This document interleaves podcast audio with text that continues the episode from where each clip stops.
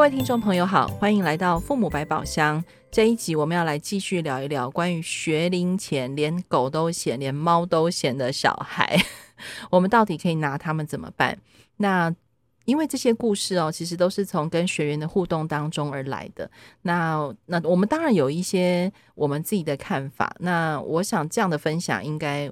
不会对学员造成隐私上的问题吧？好，我想应该可能会有人问这个问题。嗯、那今天这个故事很有趣哦，就是也可能是大家在这一阵子很常遇到的问题，就是妈妈在家里工作，然后小孩就很像那个小跟屁虫，嗯，在旁边绕来绕去，然后拿东拿西，那那个状状态应该会让在家工作的妈妈接近崩溃。好，那今天跟我们来聊一聊这个话题的是亚萍，亚萍你好，Hello。我是雅萍，还有玉芬。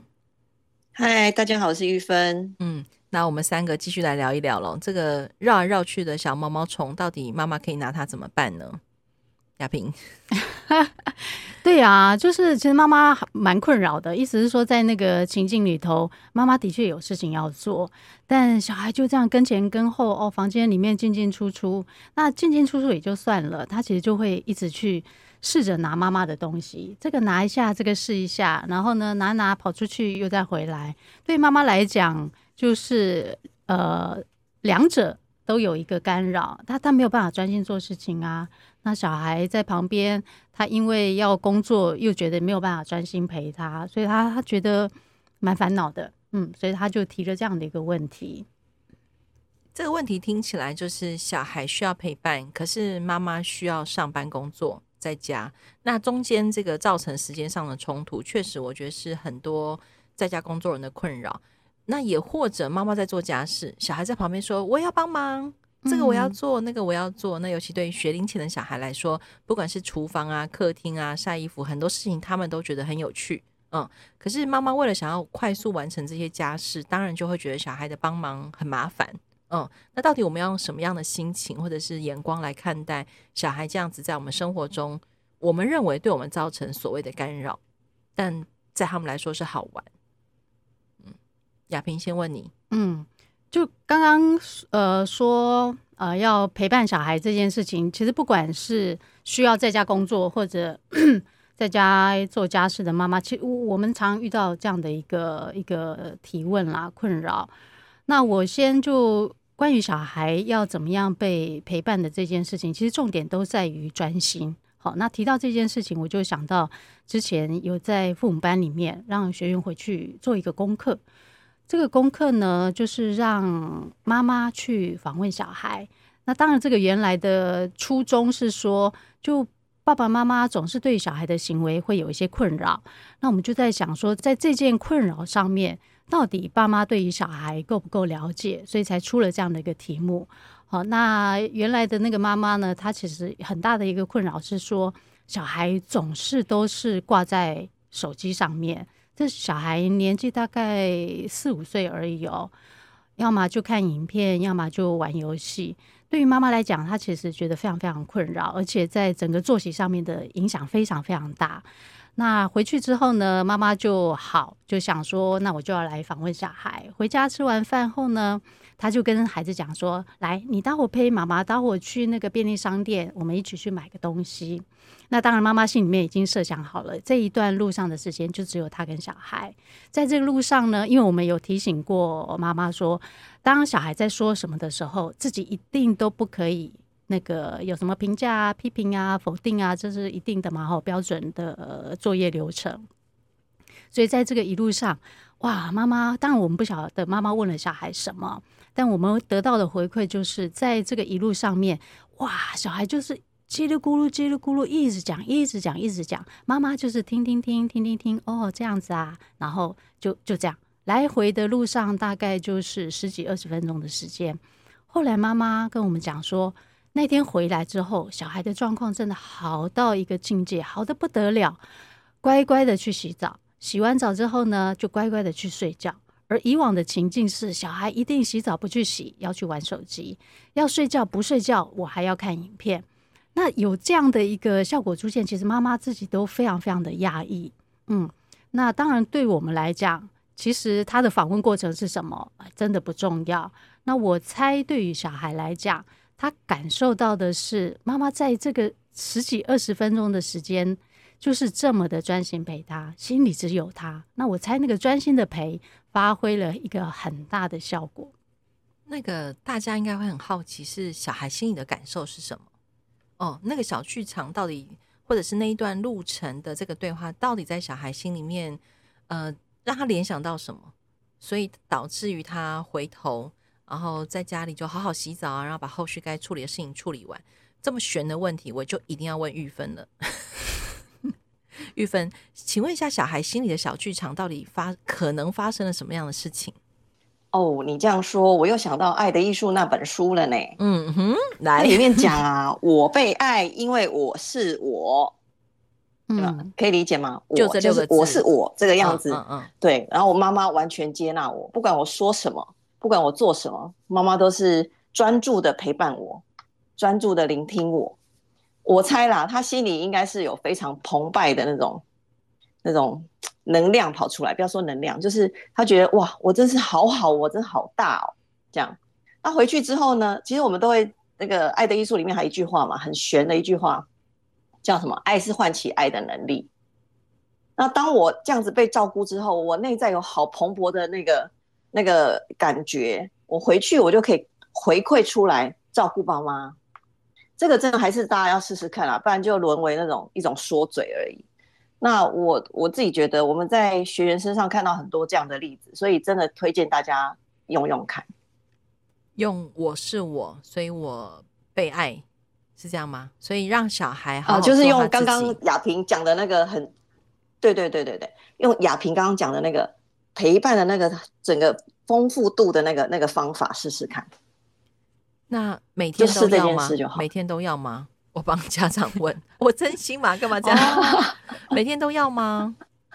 学龄前每天都要吗？我觉得啦，那个爸妈真的是量力而为，不用每天，真的不用，只要一个礼拜。我觉得这那其实我觉得这这个是一个重要的经验。好，大家听到哦哈。如果我们曾经愿意去做，而有了这样的一个经验，我我我猜在这个过程里面。爸爸妈妈一定能够感受到这件事情的美好跟幸福。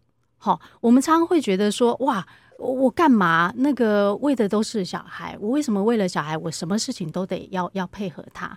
但我们其实常常跟爸妈说的是说：“呃，你看起来好像我们是在为小孩而做，实际上这件事情是为我们而做。就如果说我们在这个过程里面没有办法自己在这个过程里面。”感受到开心跟幸福，那我真的劝你不要，真的不用。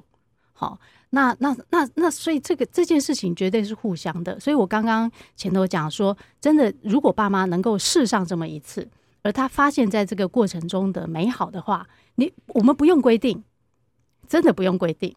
他如果愿意，他 任何人都喜欢这件事情嘛，他就会自然而然的、很真心的去做。嗯。所以不用问说该做几次，嗯，我会有这个提问哦，确实也是因为在学员的课堂上，大家就会很焦虑，说，诶，那我有这个可以做的事情之后，我就会问频率啊，然后很像在做功课。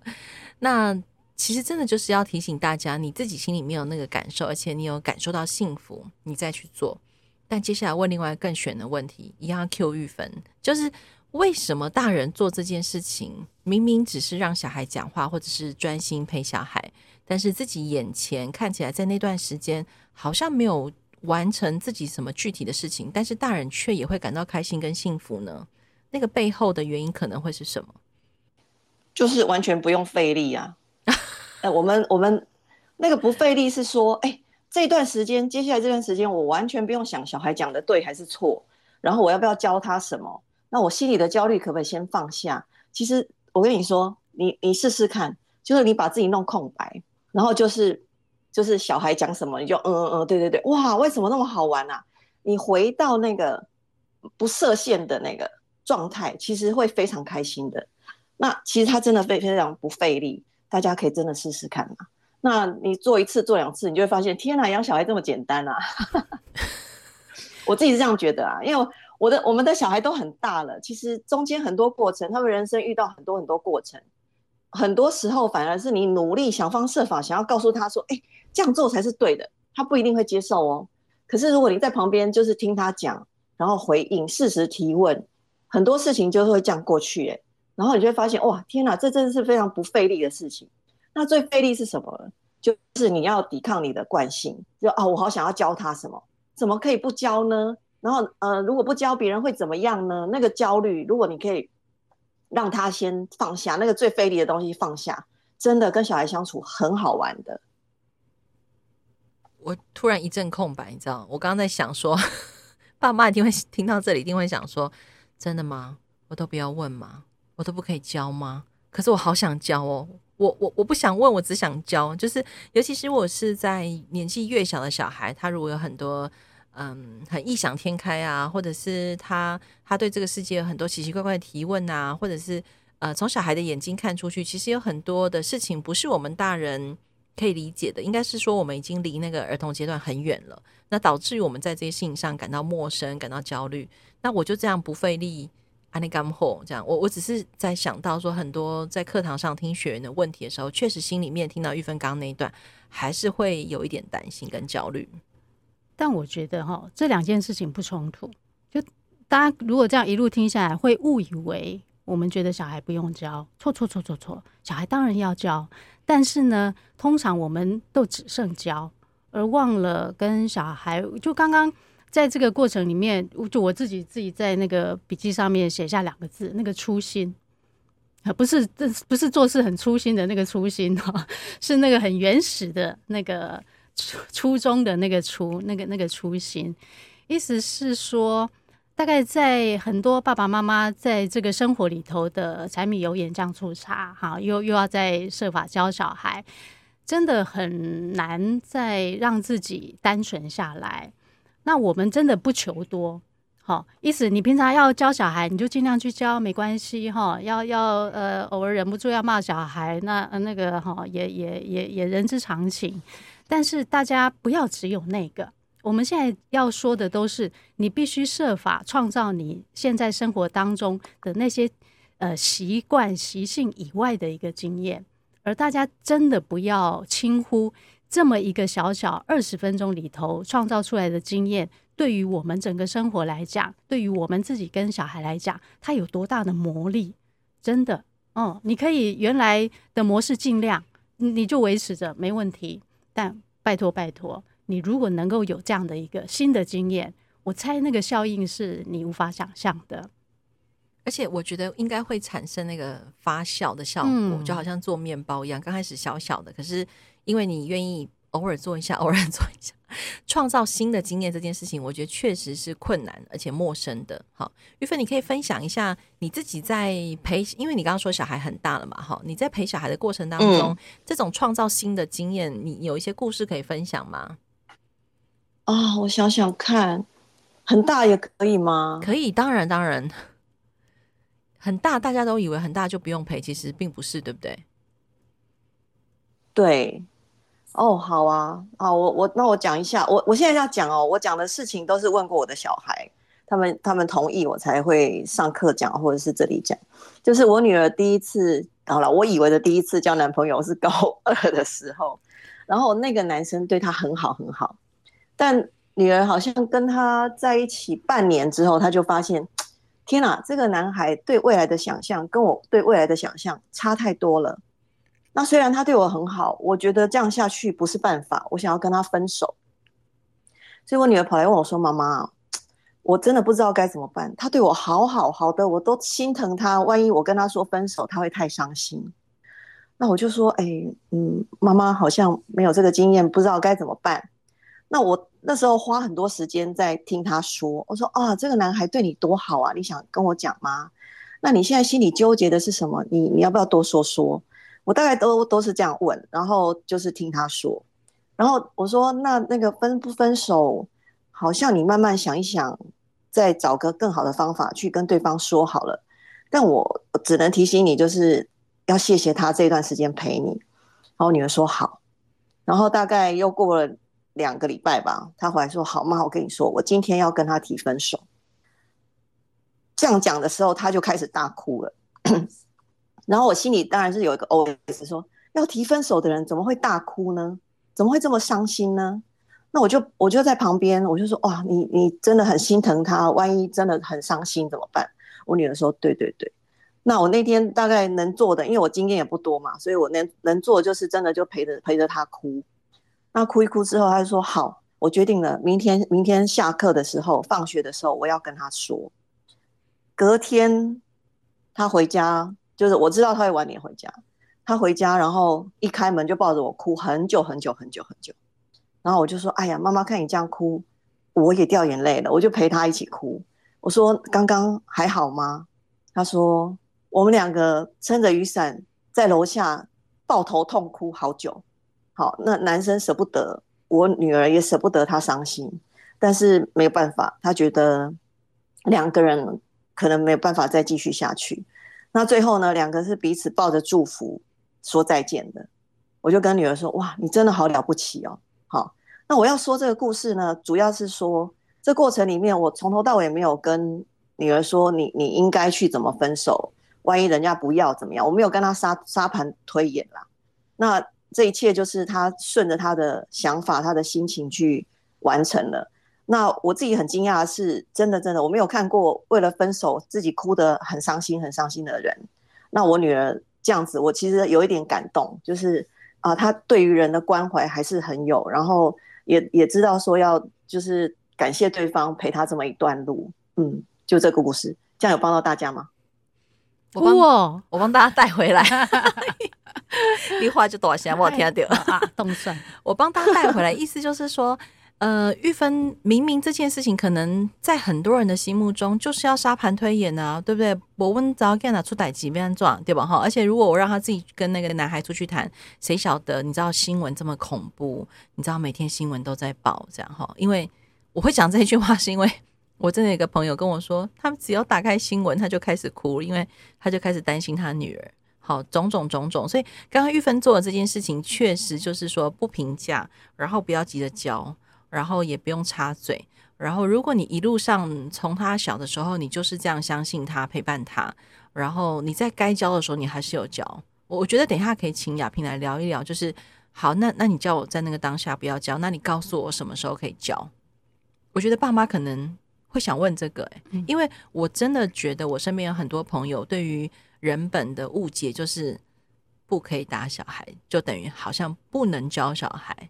好像就是放纵小孩这样，可是我自己明明在人本学到，就是我们相信小孩，我们爱小孩，但是我们也有在教小孩啊。好，那赶快帮我平反一下，很很很奇妙哎。其实我这两天脑袋一直出现一个念头，就是说，嗯，我我们常常很怕小孩犯错。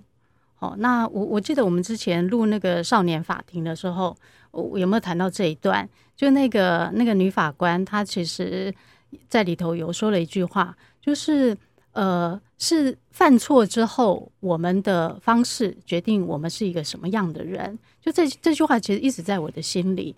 所以，我们其实要教小孩的，不是要告诉他你不要犯错，而是要告诉他你犯错之后可以怎么办。但是通常家长当然，我我我这个人之常情，我们一定一定能够理解，希望小孩不要犯错。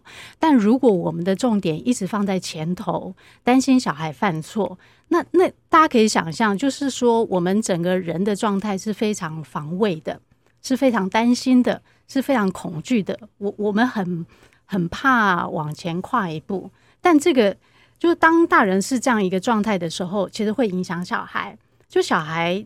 不，不管是大人或小孩，慢慢的在这种防卫、担心、恐惧的一种状态之下，其实我们是一个不会是一个热爱生命的人。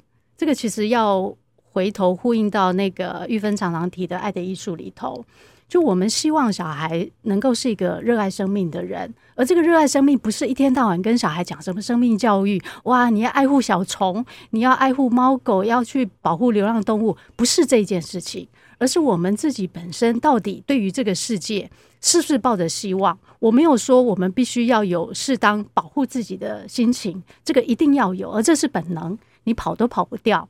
但我们不能因为这样，就这这个是一个光谱跟比例的概念嘛。如果我们这个担心害怕，它是多于我们愿意去冒险尝试的话，人不会热爱生命。那那我觉得。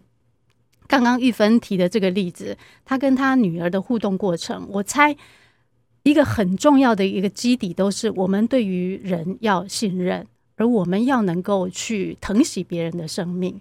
我我觉得这点非常非常重要。嗯，我有点讲不出话来，原因是因为我刚刚脑袋里面在浮现很多我自己跟孩子互动的故事，所以我每次在听到这些玉芬或者是亚萍分享内容的时候，我都会问我自己说。我有没有在日常跟孩子的互动当中，真的让孩子越来越热爱生命，然后也相信自己，就算在犯错当中。不过回到刚刚开始我们所提到那个妈妈题目，就是说她觉得她在工作的时候小孩很干扰她。但我们其实讲讲讲讲讲这么远，讲讲这么多，我们帮那个妈妈扣回刚开始她所在意的事情。其实她所在意的事情就是她的时间被打扰了。不管是家事还是工作，那他看不，他在当下看不见小孩的需求，他只看见自己的需求。其实呢，后来这个妈妈，她当然回去有改变她的那个方式，她就专心了。陪了小孩，而且观察小孩在这个进进出出的过程里面，他会来尝试。诶，他会发现，当他拿走某些东西的时候，诶，妈妈会怎么跟他讲？然后小孩就又会拿回来。总之，他在这个过程里面观察了小孩，那也就多专心了一点。好，陪小孩，那个他他就发现，其实小孩就弄完之后，他就可以自己去玩自己的，就不需要一天到晚。黏在爸爸妈妈的身边，那我不晓得我们还没有时间，就是，呃，我我其实有想到一个那个恒河猴的那个实实验，好，如果大家有兴趣，可以上网去查。那个里头呢，就是哈利哈洛，就是心理学家，他拿那个恒河猴，这虽然非常这个违反伦理的那个那个那个实验，但他是呃，他那个基本上就是呃，他做了一个呃。娃娃，两个娃娃，一个是铁丝绒的猴妈妈，另外一个是绒布妈妈。那然后在铁丝绒妈妈上头呢，会有奶瓶，好。所以，那那个小猴子，它其实一天大部分的时间都是待在绒布妈妈的身上，只有肚子饿的时候会去那个呃有奶瓶的那个铁丝妈妈身上吸个奶，饱了之后，它就要跑到绒布妈妈身上。后来他们一个实验室弄了一个小房间，那那个房间里头有各种物品，好。那然后把那个小猴子就咚丢到那个房间里头。那那个房间里头呢，原来存在的是铁丝妈妈。那小猴子进去之后呢，其实并不会去找铁丝妈妈。那发现他其实在这个陌生环境里面，里面是还蛮不安的。后来呢，他就把那个呃铁丝妈妈换成绒布妈妈。一样，再把那个猴子再丢到这个房间里头。哇，那个小猴子一看到绒布妈妈是直接冲上去的哦。那然后你就发现它在那个绒布妈妈身上，就慢慢慢慢状态变得很柔软。而一旦柔软之后，它感觉到安全之后，它开始去探索环境。这个这个这个观察是重要的。就小孩他必须在某个程度上，他自己有了那个安全感之后。他才能够去探索这个世界。那刚刚回到我们前头提的，呃，要专心陪伴小孩子的这件事情上，它有个非常非常重要的一个效果跟功用是建立孩子的一个安全感。而那个安全感不是一天到晚叫他不要担心、不要害怕，妈妈在，而是就是在这么小的一个事情上，能够专心的陪伴他，是在这个过程里面让孩子能够从心里面。开始构筑他的那个安全感，这样让我想到要问玉芬啊，玉芬你还在哈？玉芬在。好，你刚刚讲那个你女儿的故事，然后我们把这个跟恒河猴的故事连起来。我问你最后一个问题，嗯、也许可以让那个妈妈吃下一个定心丸，就是你用刚刚那个方法陪伴你女儿完之后，哦哦、当然你女儿处理的方法很好，嗯、然后你也陪她哭了一场，这样。但回过来只剩下你自己的时候，嗯、你再回想起这件事情，你的感觉是什么？你真的有体察到亚萍刚一开始所说的那个好好陪伴小孩之后，妈妈也许自己也会感到幸福、感到开心，也会有满足吗？哦，很满足哎、欸。嗯，怎么说？就是嗯我怎么会养出这么厉害的小孩？我自己吓一跳。之外，就是哎、欸，我这个过程我真的完全不费力，可是就是内心是充满生命力的那个感觉。嗯，这个话听起来就是人的人的善。对，原来人的善是这样子出来的，嗯嗯嗯，而不是我们一直耳提面命说你要当一个好人，你要对别人很好，不是不是那个用说理的、说道理的那个方式教的，这东西好像教不来诶，感觉上。所以我为什么那么喜欢爱的艺术？因为他讲的东西，我放到生活里面验证，我发现他讲的是真的耶。哦、嗯，所以还是希望大家可以做实验啊。又讲回来这个，对，所以我其实那一天是非常满足，我觉得哦，我我怎么？虽然小孩平常生活里让我们烦恼的事情不多不少嘛，对不对？可是你当下会觉得，天哪，这这么一个好小孩，居然是我养出来的，好开心哦！的那个有有能感，对，再再加上有生命力的感觉。好，以上玉芬这一段话，我觉得很适合当成今天的结论。也许爸爸妈妈在你的小孩现在年纪还小。可是你真的放心试试看，在生命中创造新的经验。等到你小孩慢慢慢慢慢慢大了之后，你应该就有机会体验到玉芬刚刚所说的那个有能感，跟那个很多很多满满的很正向的东西。但是不是靠耳提面命教出来的，而是靠很多的生活互动、跟感受、跟体验所累积出来的。好哇，我真的觉得今天这一集好好听哦，就好听。那也希望呢，如果你听了之后你非常喜欢，也请你分享给你的好朋友。其实我们之前在节目当中都没有叫大家帮我们分享出去，可是我们其实收到了很多听过我们 Podcast 的学员告诉我们说，他们觉得很好听，而且很受用，所以也欢迎你可以分享你给你身边的好朋友。虽然现在时间有限，可是我一定要讲，就是我一个访视员的好朋友，他也是把我们的 Podcast 分享他要去访视的案家。嗯，那那个安家的生活，对对对，然后你知道那个安家的妈妈听完之后啊，哭着跟我朋友说：“为什么没有人早早告诉我这些？我跟我的小孩今天就不会对吧？可是哦，我因为我只有截其中几集，我觉得比较适合他当下的处境的问题。结果他那个妈妈自己全部把它听完了，嗯，然后她觉得好受用，然后她拼命做笔记，然后还跟她老公分享，因为她老公不听。”嗯，然后他们后来最近这半年在跟小孩的互动当中就好很多。嗯，然后他那一天跟我的朋友，跟我那个当访视员的朋友说，有一天他在跟他儿子讲一段什么话，这样子哈，然后他儿子就瞪大眼睛看着他说：“你刚刚是被什么附身了吗？” 意思就是说。那个妈妈从来不知道，原来自己也可以这样好好跟小孩讲话，然后可以说出让小孩觉得被尊重的话，然后被同理的话。然后因为那个小孩今年要面临，呃，自己决定高中要重考，但是又考得不好。结果那个妈妈她说，如果是她以前，她就会骂他说：“你看干嘛浪费钱？”这样子。结果他反而那天好好的跟他孩子说了一段话，然后他小孩就。自己反而就很感动，然后还说谢谢你没有骂我，嗯、然后我就算再填到很烂的学校，可是我自己知道我这一次该怎么办。这样，你知道我朋友跟我讲他的那个案家跟他讲这一段的时候，我就说对了吧？所以大家 一定要认真听，然后也欢迎你分享给你所有，我要学黄大千的口气，分享给你身边所有的好朋友们，然后订阅分享，然后持续的。在这些 podcast 的录音故事片段当中，找寻自己可以好好陪伴自己小孩的力量。那今天再次谢谢雅萍，谢谢大家，祝福天爱哦，也谢谢玉芬，谢谢大家，好，拜拜，拜。